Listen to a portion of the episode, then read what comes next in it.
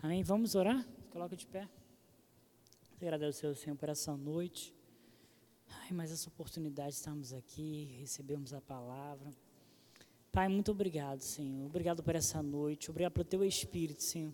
Eu oro pela liberdade que há no teu Espírito. Eu oro por um ensinamento, Senhor. Pai, que possamos aprender mais da Sua palavra. Possamos ser guiados por Ti, Pai. Flua nessa noite. Flua conforme a Sua vontade, de acordo com o seu querer. Vem de encontro à necessidade, ó Pai. Fale ao nosso coração. Traga, Pai, uma mensagem, ó Pai. Aquilo que Tu desejas falar conosco nessa noite, Pai, fale. Tenha liberdade, Senhor. É isso que eu oro. Obrigado, nenhum empecilho haverá, Pai. Obrigado para aqueles que não estão chegando, que possam chegar em paz. Tudo vai correr bem, para a honra e glória do Seu nome, Senhor. É isso que nós oramos, crendo que de todo o nosso coração vai ser assim. Em nome de Jesus. Amém. Amém. Amém. Boa noite, gente. Para quem eu ainda não dei, boa noite. Que bom que você chegou. A gente está na penúltima aula de fruto do Espírito. E hoje a gente pretende, no nome de Jesus, falar sobre longanimidade, mansidão e domínio próprio. Ô oh, glória! Hoje é a parte 2 da terapia da semana passada. Amém? Onde o grupo se reúne e expõe suas ideias. Ô oh, glória! a gente vai falar hoje um pouquinho sobre é, vamos começar falando sobre longanimidade, que nada mais é do que a paciência, né? E às vezes é engraçado porque a gente fala assim, Senhor, dai-me paciência, dai-me paciência. Mas na verdade isso já é uma característica que nós temos por causa do Espírito recriado por meio de Cristo, né? Então, às vezes, a gente acha que a gente precisa ficar pedindo ao Senhor paciência, mas, na verdade, essa característica, essa boa ação do Espírito já se faz presente na nossa vida por causa do novo nascimento. Então, o que, que significa longanimidade? É realmente um temperamento longo, é aquela característica que você tem de ser longânimo mesmo naquela situação. Eu gosto de. Aí tem também a, a tradução como tolerância, perseverança, mas tem uma uma tradução no dicionário Vine, se eu não me engano é assim que se pronuncia, que fala que é aquela qualidade de restrição de si mesmo diante da provocação do desafio. Então, o que é paciência, né? Segundo esse dicionário, é uma qualidade nossa de se restringir diante da provocação, diante de uma dificuldade, diante da opinião de outra pessoa. E quantos de nós, mesmo nascidos de novo, a gente não deixa com que essa qualidade realmente venha aflorar. Só que isso é um erro, porque nós precisamos em todo o tempo estar andando em longanimidade, ter esse ânimo mesmo sustentado, esse ânimo longo. Agora eu vou te dizer, isso sempre é fácil? Nem sempre. Porque tem horas que parece que tudo combina para afrontar a gente. Só que essa necessidade nós precisamos ter.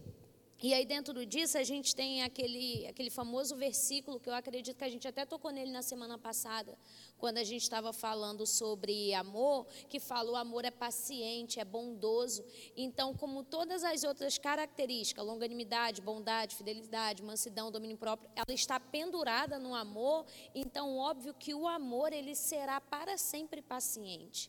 Às vezes a gente diz: Olha, eu amo Fulano, mas não tenho mais paciência com ele. Não existe isso. Não existe, porque a gente não tem. A gente é paciente. O nosso espírito foi recriado. Então, por causa disso, a gente tem a capacidade de realmente suportar as outras pessoas. E eu acho interessante quando fala eu esqueci aonde, mas fala sobre a necessidade da gente suportar as pessoas em amor. Vê aí, amor, se é em Colossenses. Eu acho que é em Colossenses. Fala assim, suportar. Só que às vezes a gente pega essa palavra suportar e fala assim, eu estou suportando fulano. Olha, só estou mesmo suportando. Como se isso fosse uma coisa ruim. Só que não. O suportar é realmente ter uma qualidade de levantar aquela pessoa, sem que isso desanime a gente. Efésios 4, 2, né? Com toda humildade e mansidão, com longanimidade, suportando-vos uns aos outros em amor. Não é só aquele, estou tentando suportar fulano, aí pega o olho e faz assim, ó. Estou tentando suportar fulano. Não, não, não. É um suporte mesmo, e como a Bíblia fala, em amor. Porque quando você ama, você não vai suportar. Para quem não anotou, é Efésios 2, Efésios 4, Efésios 4 2. Então, quando a gente realmente tem essa característica do fruto em amor, vai ser fácil a gente suportar outra pessoa. Agora eu vou te dizer, tem dias que parece que está um pouco mais fácil, tem dias que parece que não está tão, tão, tão fácil assim. E parece que a gente quer dar uma na pessoa, quer, mas a gente vai fazer. A gente não vai fazer. Porque ninguém vai ficar perdendo livre-arbítrio à toa, ninguém vai ficar perdendo ré primário à toa. É bom estar tá livre, né? E é bom deixar os outros também vivos. Agora eu vou te dizer, tem uns que testam a nossa paciência. Mas aí a gente faz com o quê? Com essas pessoas. A gente tem a oportunidade de saber que a gente evoluiu. Porque aquilo que antes era realmente algo que tirava a nossa paz, algo entre aspas, né? Porque a nossa paz foi cara demais para qualquer pessoa tirar. Mas parece que, que certas pessoas, elas nascem com um dom de querer irritar o outro. Né? Parece que é quase um negócio assim mirabolante. Mas, gente, essas pessoas, a, a gente precisa olhar para a vida delas e primeiro entender que a gente precisa amar essas pessoas também. Só que a gente também precisa olhar e falar: está aí uma oportunidade de eu amadurecer o fruto. Eu vou procurar ser ainda mais paciente com essa pessoa. Eu vou procurar ainda. Você quer falar alguma coisa? É, pode terminar. Eu vou procurar ser ainda mais tolerante. Porque, assim, eu acho que se a gente for jogar real, assim, bem limpo mesmo, sem mascarar o negócio, gente, a gente também vacila muito. A gente também erra muito. É engraçado porque, às vezes, a gente fala das pessoas e é quase como se a gente colocasse em um patamar onde ninguém falasse da gente. Só que tem sempre alguém falando de alguém. Tem sempre alguém criticando alguém. Porque a gente é perfeito só no nosso mundo. No nosso mundo, o nosso jeito de arrumar é melhor, o nosso jeito de cozinhar é melhor, o nosso jeito de falar é melhor. Mas esse mundo só existe na nossa cabeça. Porque o outro também não tolera, e é engraçado porque às vezes a gente fala assim: é, eu estou tentando suportar Fulano, só que tem algum Fulano também tentando suportar a gente. Porque alguém também é chato. Aí, não, a gente tem que dizer também, gente, a gente é chato também, não é só os outros que é chato, não. Porque às vezes a gente passa, nossa, vou te dizer, fulano é chato. Mas o fulano também está dizendo que você é chato. Só que mais do que isso, eu fico mesmo ponderando sobre a paciência mesmo do Senhor em relação à nossa vida. Porque eu não sei você, mas tem algumas coisas que eu já não era mais para estar tá fazendo. Eu, Savana. E quando você pergunta, é pecado? Não estou falando de pecados, aquele pecado que realmente tu olha e fala assim, ah, mas são pesos porque Hebreus fala sobre isso, que a gente tem que se desembaraçar de todo o peso e pecado que tenazmente nos assedia. Aí o que, que é isso? Coisas que estão nos impedindo de correr com velocidade, porque alguém que está debaixo de um peso, ela não consegue correr com tanta facilidade quanto alguém que não está mais com um peso. Então, às vezes a gente acha, ah, não, é porque hoje em dia eu não bebo, eu não fumo, eu não traio, eu não danço colado, eu não vou para balada, eu não faço isso, eu não faço aquilo outro. Mas nós temos que avaliar dentro de nós também os erros que nós ainda cometemos e nós não estamos vendo vendo o Senhor descartando a nossa vida, como às vezes a gente gostaria de fazer com as pessoas. Porque parece que a gente faz um X em tudo aquilo que a gente fez de errado, deixou para trás, e realmente o passado, ele precisa ficar para trás.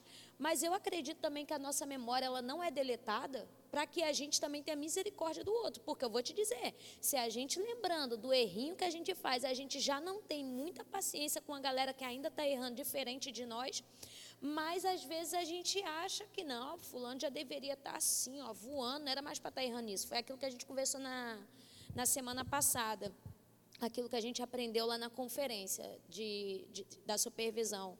Alguém falou lá, a gente às vezes julga as pessoas porque elas estão errando, só que quanto tempo a gente demorou para chegar nesse ponto de maturidade?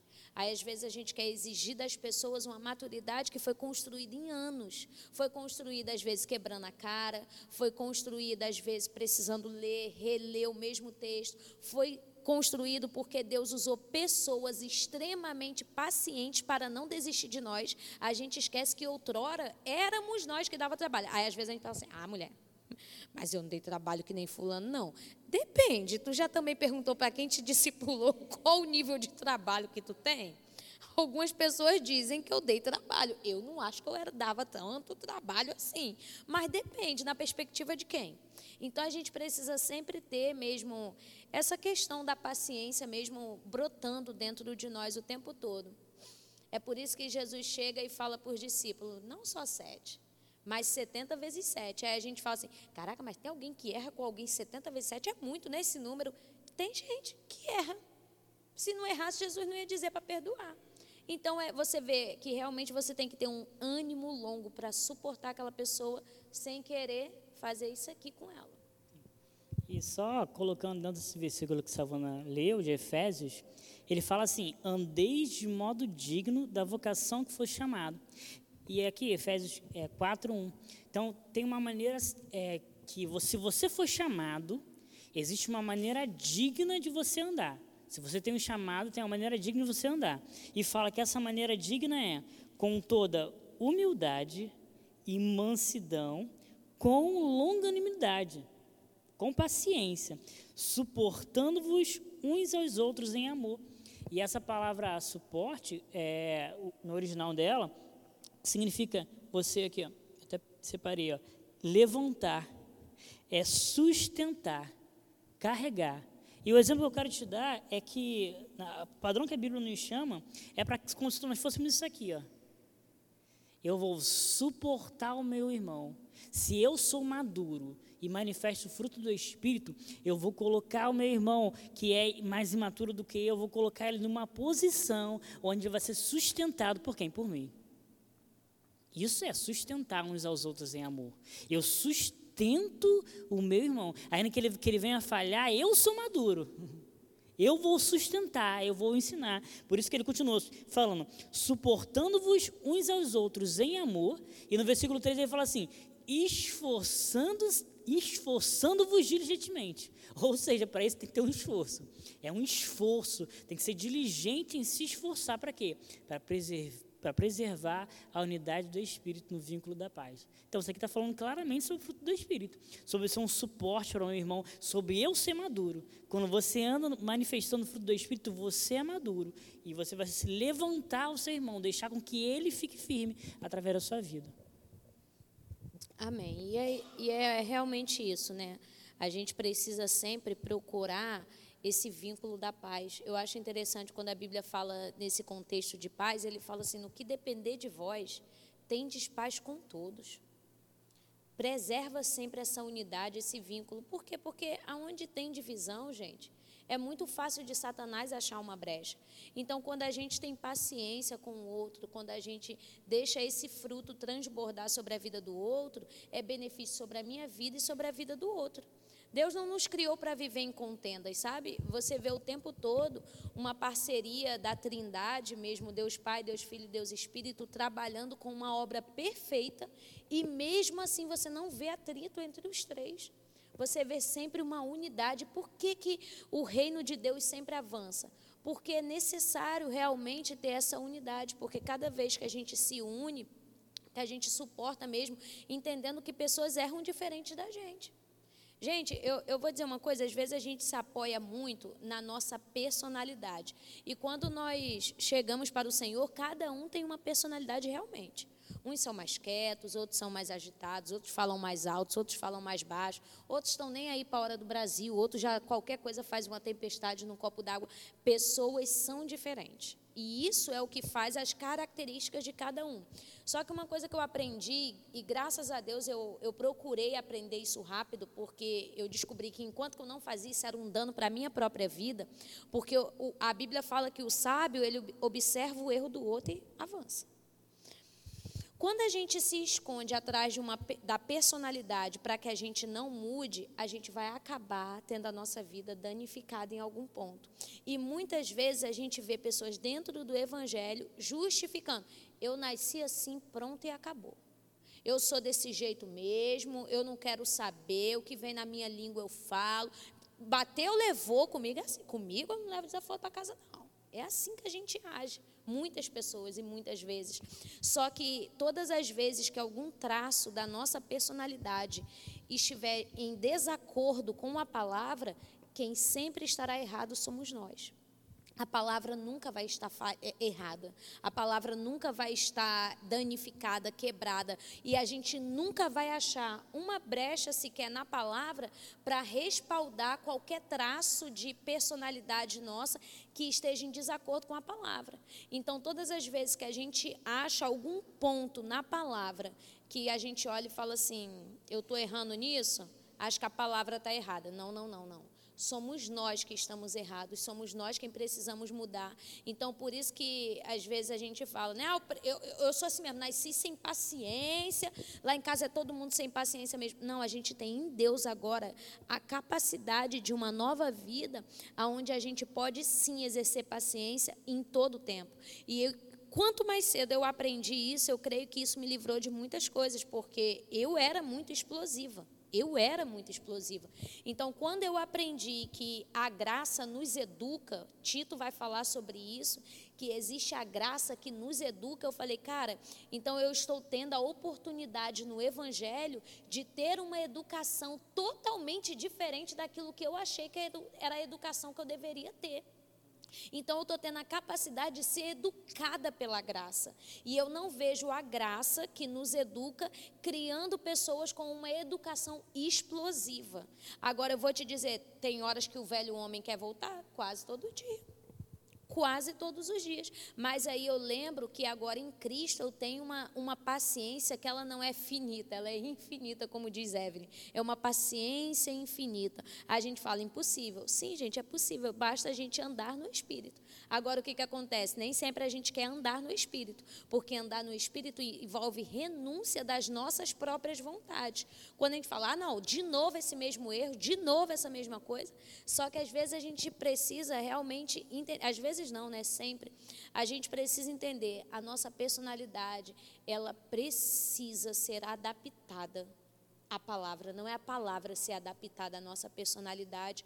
Por exemplo, eu antes eu tinha uma maneira de falar muito rude. E até mesmo por causa do timbre da minha voz, do, do som da minha voz, às vezes isso ainda parece que é muito mais incisivo. Por isso que às vezes as pessoas pensam que eu estou brigando na administração, só que para mim eu estou de boa. Eu estou falando às vezes de boa, a pessoa pensa que eu estou brigando. E eu não estou brigando, só que eu aprendi, fui muito disciplinada pelo pastor Edmilson, porque ele dizia também que ele era nervoso. Eu nem imagino o pastor Edmilson ser nervoso. Eu não sei. Eu, olha, pastor Edmilson não mente, mas eu acho que ele não fala a verdade quando ele diz que ele era nervoso, porque não dá para imaginar. Meu pastor nervoso, gente. Não dá para imaginar um negócio desse. Mas aí ele dizia, ah, e aí eu fui mudando, a palavra foi me moldando. Aí quando eu olhava a mansidão com que ele falava, eu falei, cara, existe então um nível em Deus que a gente entra que é capaz de colocar doçura nas nossas palavras. Sabe? Mesmo a gente tendo um timbre de voz forte, mesmo a gente sendo isso e tal, às vezes a gente querendo explodir, eu falei, cara, existe em Deus uma capacidade de botar doçura. Aí eu vou te falar, eu melhorei muito quando eu entrei na igreja. Mas depois que eu entrei em Bangu, acredite, eu melhorei ainda mais. Mas quando chegar daqui a cinco anos, eu vou poder dizer em Deus, porque eu creio que Deus vai me dar graça para isso, porque a graça nos educa para isso. E educação é algo constante, ninguém para de ser educado. Eu creio que daqui a cinco anos eu vou poder dizer, eu melhorei ainda mais, eu cresci ainda mais, porque eu não quero estacionar em um lugar onde eu digo, já está bom, já melhorei o suficiente. Porque quando isso acontece, a gente cometeu um erro gravíssimo, que é uma cegueira espiritual que não nos deixa mais crescer. E todo mundo que não cresce vai ficar entortado, vai ficar danificado. Então, por mais que o nosso timbre de voz seja esse, ou muito lento, ou muito acelerado, ou muito para frente, ou muito para trás, em Deus nós temos a capacidade de colocar doçuras nas nossas palavras. E quando eu falo que, que depois que eu vim para Bangu, não é só falando porque na, na igreja existe realmente, né, ainda mais nessa posição de pastoreio, existe realmente essa necessidade da nossa paciência precisar ser quase triplicada. Não é sobre isso, mas é porque eu aprendi que pessoas pensam diferente de mim. Eu, eu achava que eu já sabia isso lá na pedra. Mas quando eu fui conhecendo as pessoas mais a fundo, eu falei, cara, pessoas erram diferente de mim, pessoas pensam diferente de mim, pessoas estão em uma outra estação que eu não estou, pessoas tiveram traumas que eu não tive, pessoas tiveram dificuldades que eu não passei, assim como eu também passei por outras que ninguém passou, porque cada pessoa é individual. E quando chegou na conferência de supervisão, quando eu achava que eu já estava um pouquinho boa, que eu vi que eu não posso cobrar do outro a maturidade que eu tenho outra, aí eu falei assim: caraca, é verdade. Sabe quando uma coisa atinge seu coração como uma flecha? Eu falei, é isso mesmo. Para estar tá no pastoreio e liderar pessoas, eu preciso entender que eu não posso cobrar do outro uma maturidade que eu demorei, ó, muito tempo para ter. Só que em contrapartida, como líder, eu não posso ficar sempre fazendo um carinho, mas eu também tenho que entender o seu tempo de crescimento, porque se a gente cobra às vezes muito, você pode quebrar uma pessoa. Então é paciência em todas as coisas. Hebreus vai falar inclusive sobre uma paciência para herdar as promessas. Às vezes a gente recebe uma promessa do Senhor e a gente fica, estou cansada de esperar. Eu vou te dizer, raciocinando agora. A gente recebeu a promessa. A gente desistindo ou não. Aí a gente vai, pensa assim, não, eu desisti de esperar. Mas quando a gente desiste, o que, que muda? Porque se a gente desistiu porque o negócio não aconteceu, aí desiste, o negócio vai continuar sem acontecer. É melhor continuar crendo. Existe uma, uma necessidade da gente ter paciência, até mesmo para aguardar a volta do Senhor Jesus. Porque o que, que a gente vai dizer? Ah, cansei de esperar esse Jesus voltar, vou embora viver minha vida. Vai se quebrar todinho o negócio não vai ficar bom, não. Porque a gente precisa de paciência para herdar as promessas. E qual é uma dessas promessas? É a nossa bendita esperança do nosso corpo ser glorificado, do nosso corpo realmente ser transformado, do nosso encontro com o Senhor. As promessas que a gente tem para esse lugar, a gente precisa ter paciência para acreditar que aquilo que o Senhor disse a respeito do verbo da vida Bangu vai acontecer. Embora às vezes parece, poxa, parece que nunca vai chegar os trabalhadores, parece que nunca vai chegar os recursos, parece que a gente nunca vai conseguir melhorar, parece que isso, mas gente, só parece, mas Deus continua trabalhando. Deus continua no trono, Deus continua sendo quem ele é, Deus para sempre. E todas as vezes que o Senhor nos promete algo, é porque Deus já viu esse algo acontecer. Deus não promete algo só para nos animar. Deus não promete algo só para nos deixar alegres. Deus promete algo para colocar a visão diante dos nossos olhos. É por isso que eu acho que é Abacuque que fala: escreve a visão, para que até aqueles que passarem correndo consigam ler o que está escrito. Então, mesmo uma pessoa em alta velocidade, ela vai poder entender o que, que Deus tem para esse lugar. Amém? E Hebreus 6, versículo 11 e 12, fala justamente sobre isso que é desejamos, porém, continue cada um de vós mostrando até o fim a mesma diligência para a plena certeza da esperança, para que não vos torneis indolentes, mas imitadores daqueles que pela fé e pela paciência herdam as promessas. Então é interessante como fala isso, para que mais imitadores, para que você possa se tornar imitadores daqueles que pela fé e pela paciência herdam as promessas. Hebreus 6, 11 e 12. Então, até para herdar a promessa, até para viver ou entrar, andar naquilo que Deus nos chamou, de, de promessa mesmo, a gente tem que ter paciência. Amém. Dentro disso, eu lembro que, acho que foi em 2020, nós estávamos em uma confraternização do Rema Prisional. Eu, particularmente, até 2020, eu nunca tinha me atentado para esse versículo. E Antônio estava trazendo um, uma palavra né, pra, pra, na confraternização do, da equipe mesmo do Rema Prisional. E eu lembro que ele leu Tiago 2,13, para quem quiser anotar. E aí, conforme os anos foram passando, né, isso já tem quase três anos, e o Senhor foi amadurecendo cada vez mais esse versículo no meu coração e eu fui podendo ensinar sobre ele. E é um versículo que particularmente mudou a minha vida e eu quero compartilhar com você para que mude também a sua vida. Tiago 2,13 fala assim: Porque o juízo é sem misericórdia para com aqueles que não usou de misericórdia. Aí vai dar um ponto continuativo e diz assim: a misericórdia triunfa sobre o juízo. Aí agora eu quero ler para você essa mesma, essa mesma passagem, só que na NVT vai falar assim: Não haverá misericórdia para quem não tiver demonstrado misericórdia, mas se forem misericordiosos, haverá misericórdia quando forem julgados. O que, que, que eu entendo sobre isso em relação à paciência? Que, gente, sempre haverá na nossa vida um momento onde nós estaremos em uma posição onde a gente vai ser tentado a julgar alguém, mas a gente também sempre vai poder estar em uma posição onde alguém vai ser tentado a nos julgar. Então, é interessante que a Bíblia fala assim: não vai ter misericórdia para quem não tiver misericórdia. Porque às vezes a gente, a gente passa por algumas situações e fala assim: ah, mas ninguém teve paciência comigo nessa situação, ninguém teve misericórdia de mim, ninguém soube me ensinar. Mas será que em algum momento a gente plantou isso? Porque é como se fosse um saque de, um, de uma conta realmente. Às vezes a gente quer fazer um saque, sendo que a gente nunca depositou nada ali. Como é que a gente vai sacar algo que a gente nunca fez um depósito? E aí fala assim: a misericórdia vai ser sem. sem vai, ninguém vai ter misericórdia se não deixar essa misericórdia realmente ser, ser aflorada. E aí ele fala assim: a misericórdia triunfa sobre o juízo. Aí eu fico pensando, então vai haver situações que a pessoa ela vai ter realmente errado, vacilado feio, que o que ela vai merecer vai ser juízo. Ela vai merecer juízo porque ela errou e existe uma justiça operando. Então a justiça promove esse juízo. Só que fala que esse juízo ele vai estar tá embaixo, porque a misericórdia vai estar tá em cima. Olha isso, gente. Então vai haver momentos na minha vida aonde eu vou ser digna de juízo. Mas se eu tiver plantado misericórdia na vida das pessoas, eu vou poder, em tempo oportuno, sacar misericórdia. Houve uma, uma história, isso aconteceu numa, numa outra igreja, não foi nem aqui.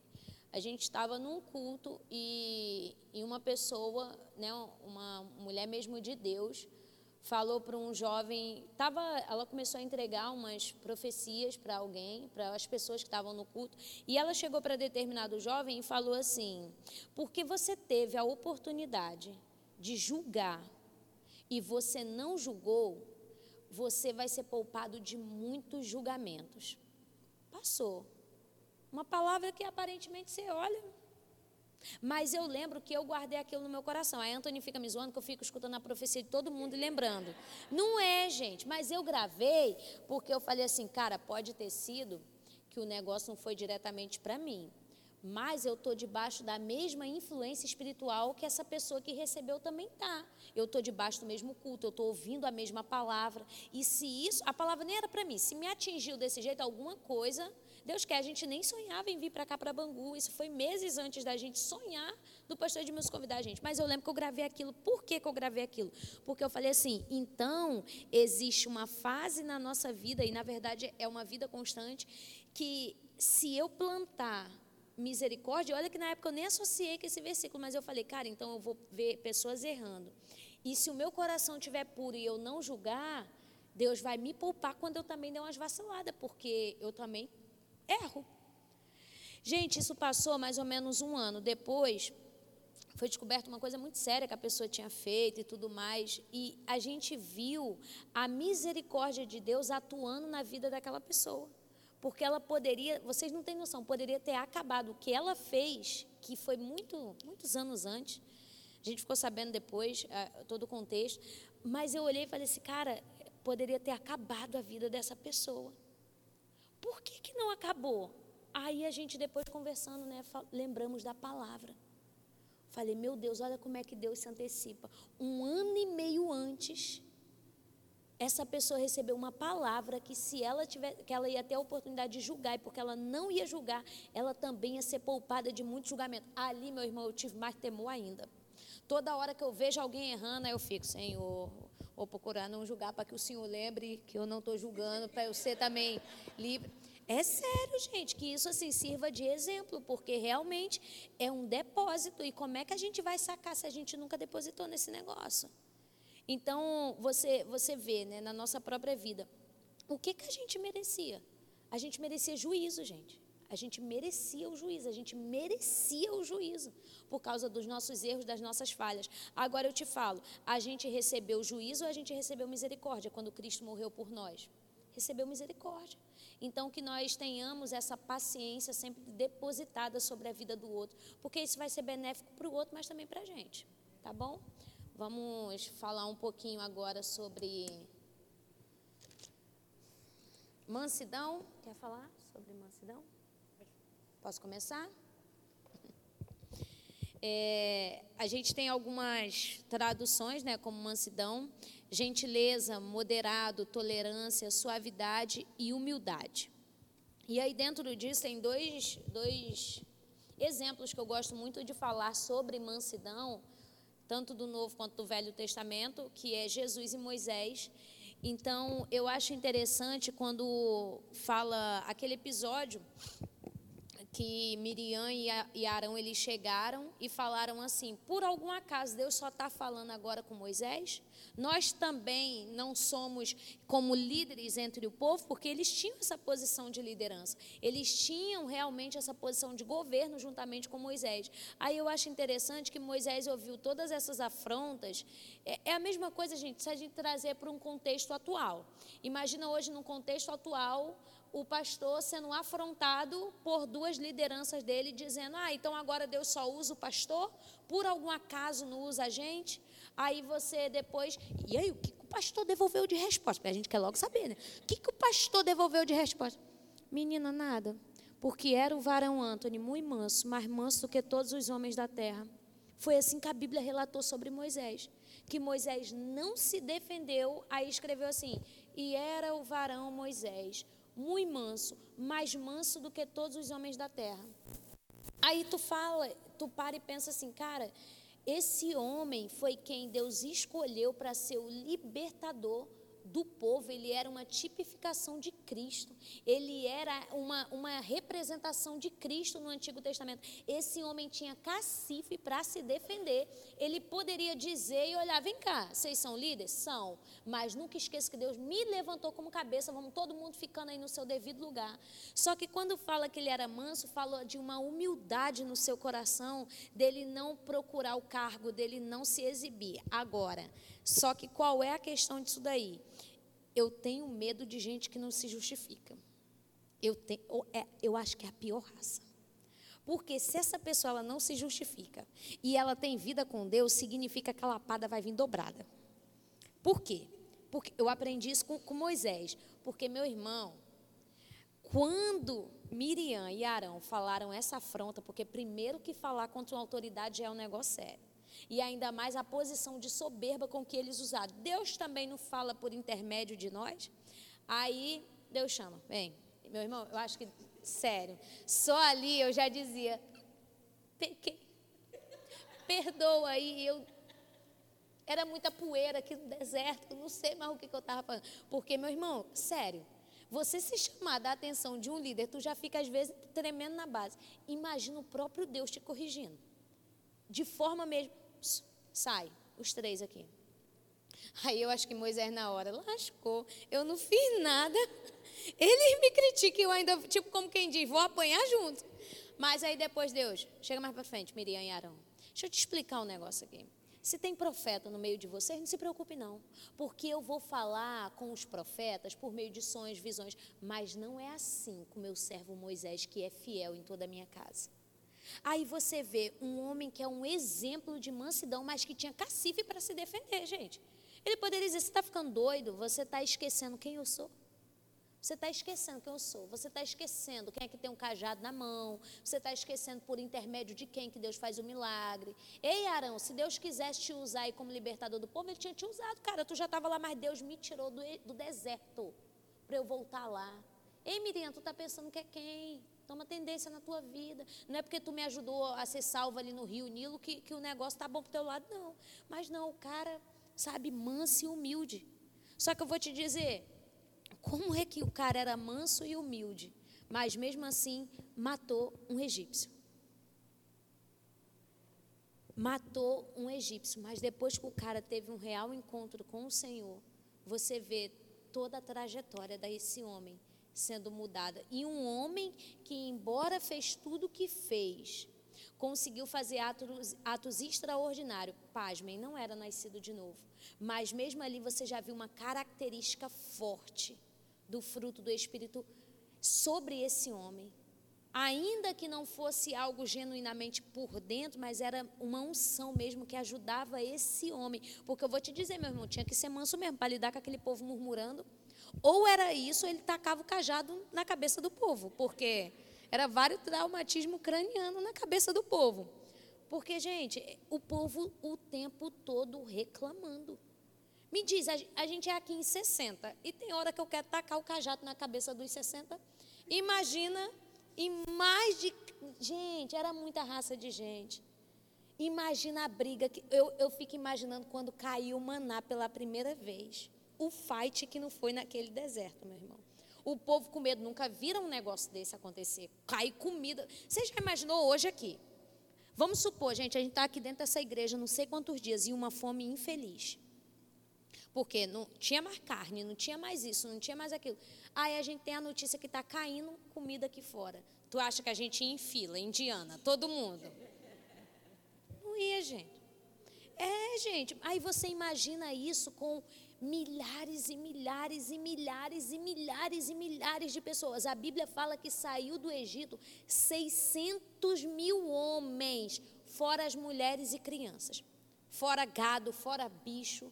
Era muita raça de gente. Você ali para liderar aquele povo todo. É de entender quando Moisés, em um determinado momento, fala assim: Eu não gerei essa gente toda, não. Eu não gerei, está pesado para mim. Eu não gerei essa gente toda. É de você também entender quando, cara, o cara dá uma paulada na rocha, quando na verdade Deus tinha só mandado ele ferir, ele falar a rocha. E ele vai lá e fere, por quê? Por causa da pressão. Mas você vê, era alguém caracterizado como alguém manso. A sua vida tinha mais é, eventos de mansidão do que eventos de explosão. Amém? Dentro disso, só conectar com o que Savana falou, né? Da personalidade. Porque você pega uma pessoa com personalidade de raiva que matou uma pessoa com a própria mão, a própria mão ali, ele matou o egípcio, tanta raiva, tanta ira, e você depois você vê ele que tinha essa personalidade 40 anos depois com um homem moço da terra. Olha como é que, de fato, os encontros com o Senhor, Deus pode mudar nossa personalidade. E tem um versículo que eu quero ler com você, está em Salmos 37, versículo 11. Salmos 37, versículo 11, tem uma promessa que é muito interessante, isso aqui. Salmos 37, 11. Vou esperar você achar, você anotar. Salmos 37, versículo 11. Fala assim: Mas os mansos herdarão a terra e se deleitarão na abundância de paz.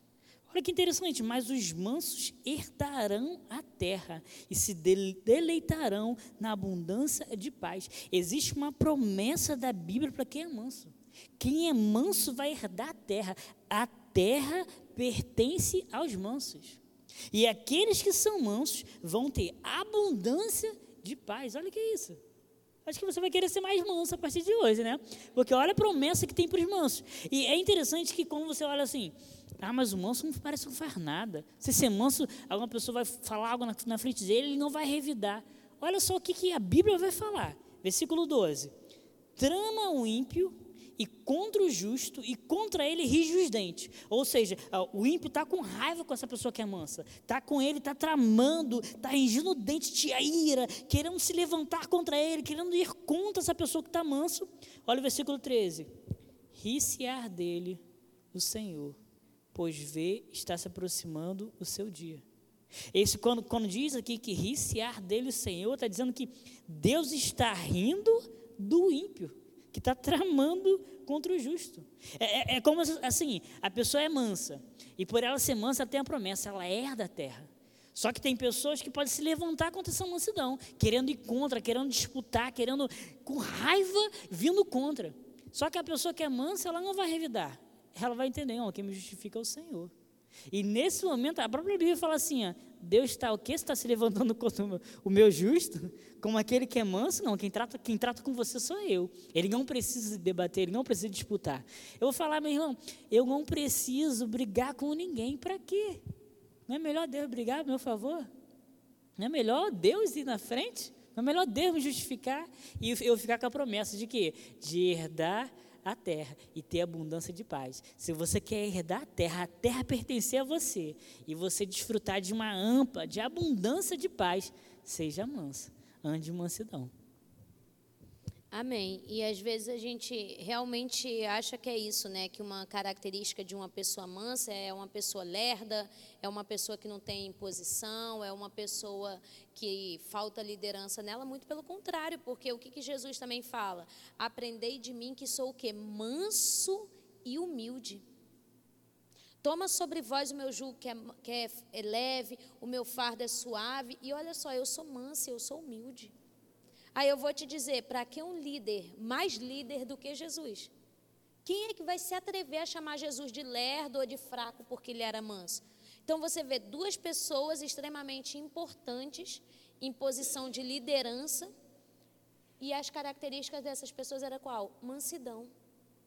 Mansidão. Então, gente, vale muito, muito, muito a pena mesmo a gente escolher andar em mansidão, nessa grandeza mesmo dessa característica.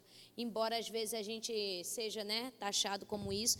E, e, é interessante porque Jesus vai reforçar esses salmos, se eu não me engano, acho que é em Mateus 5,5, que fala de novo: os mansos herdarão a terra, bem-aventurados os mansos, porque eles herdarão a terra. E às vezes a gente fala assim: eu não vou ficar calada, não, não vou ser mansa, não, porque senão Fulano monta em mim, Fulano não sei o não sei o que lá. Mas, gente. Ninguém vai montar na gente, não. Às vezes a gente mesmo brinca aqui entre os jovens, não dou mais para os jovens, não, senão os jovens montam em mim. Mas, gente, a, a, o que Deus tem para a gente não vai ser destruído por causa de uma característica que Ele mesmo nos mandou ter, sabe? Então a gente precisa realmente andar em mansidão, porque isso é uma ordenança. E lá em Efésios 4, 1 e 2, vai reforçar isso. Abre aí, amor, para a gente ler lá.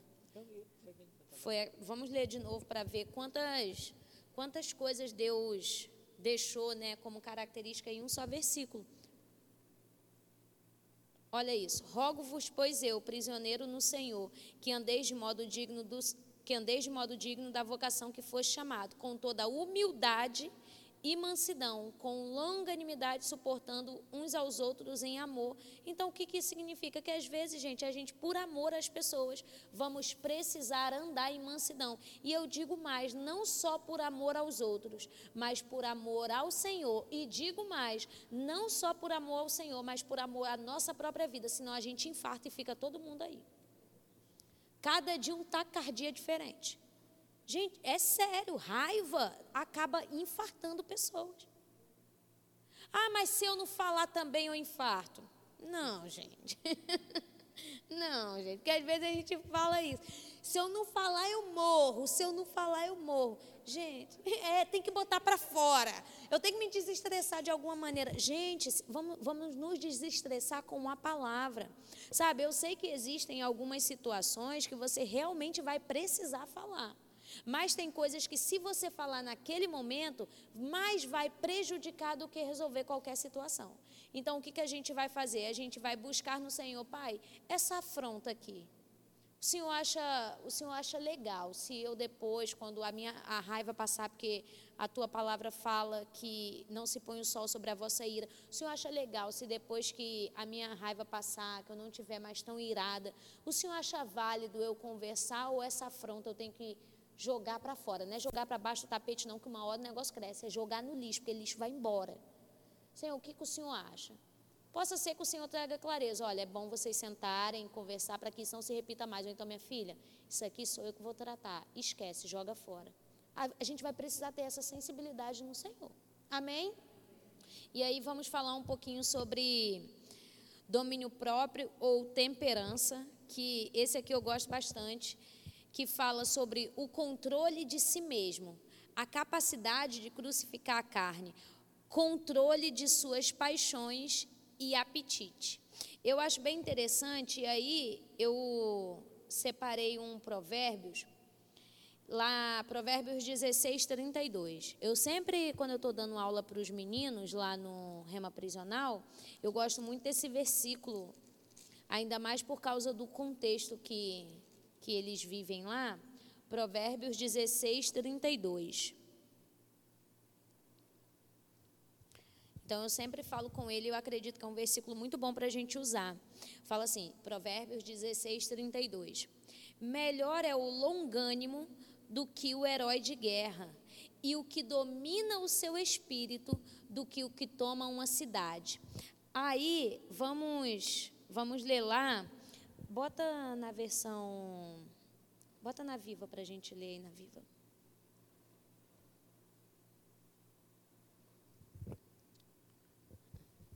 Olha isso. O homem paciente, mais o homem paciente vale mais que um general que venceu muitas batalhas, porque é muito mais difícil controlar as próprias emoções do que conquistar uma cidade.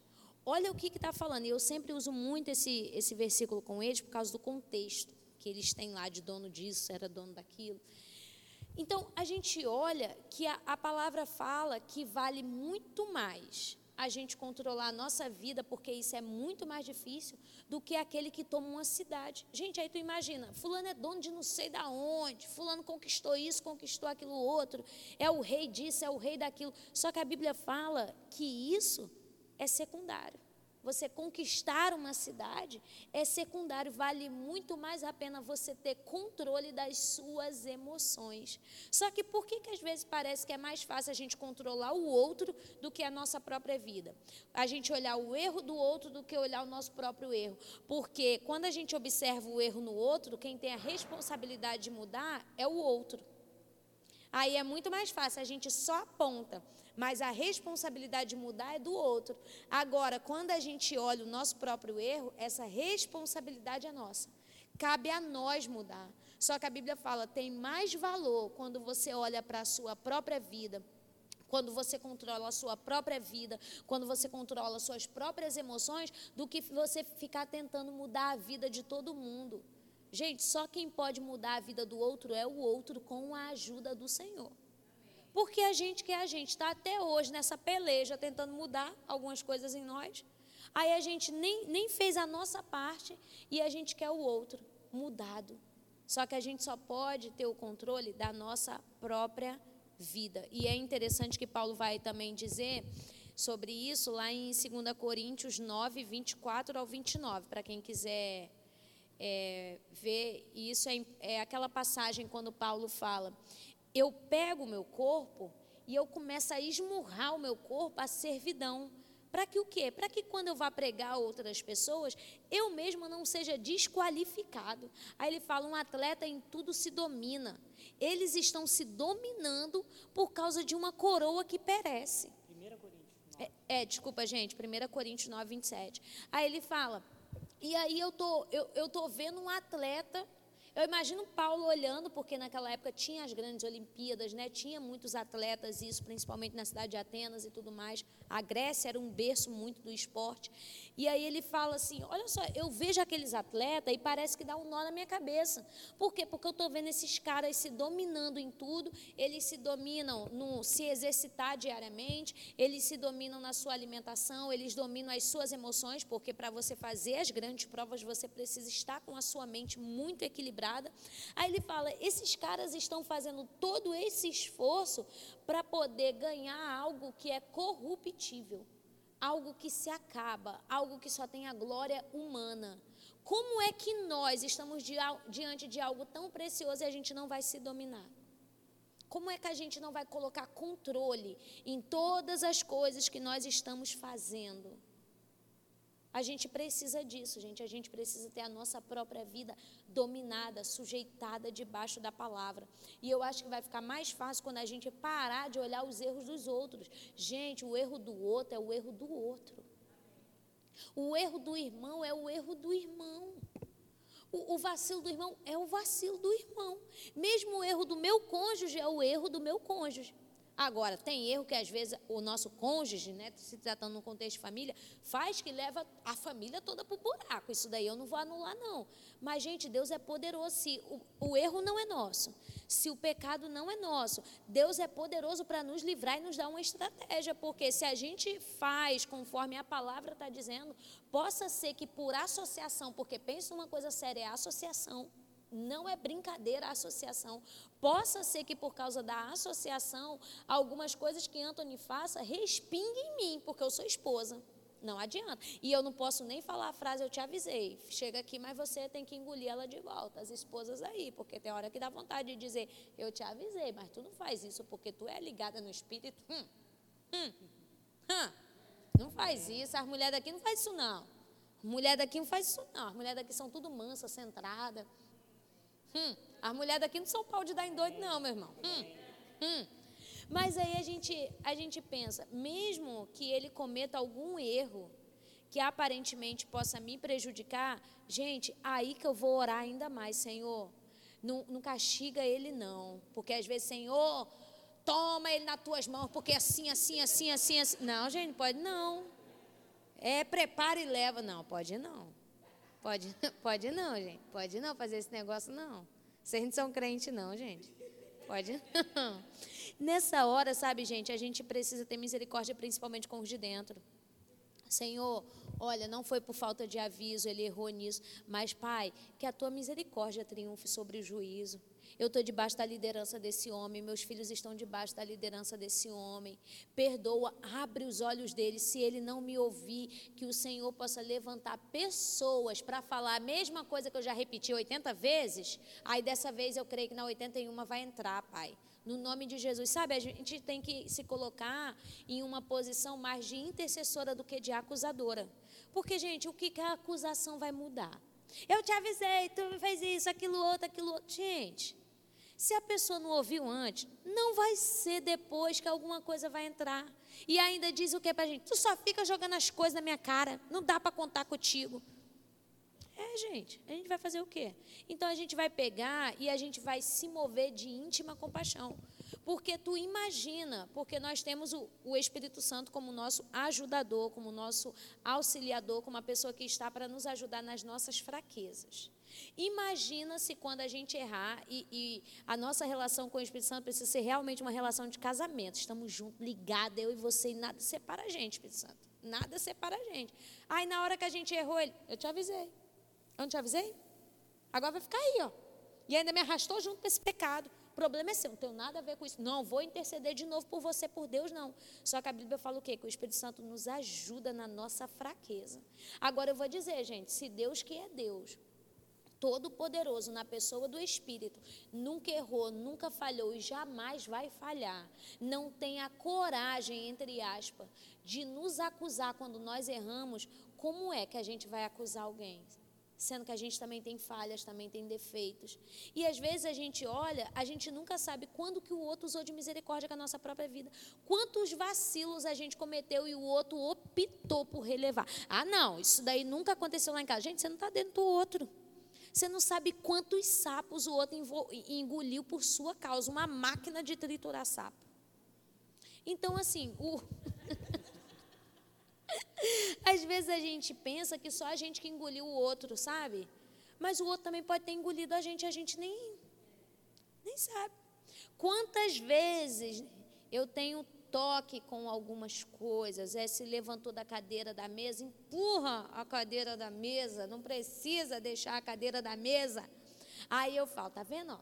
Ajeitei a cadeira da mesa hoje.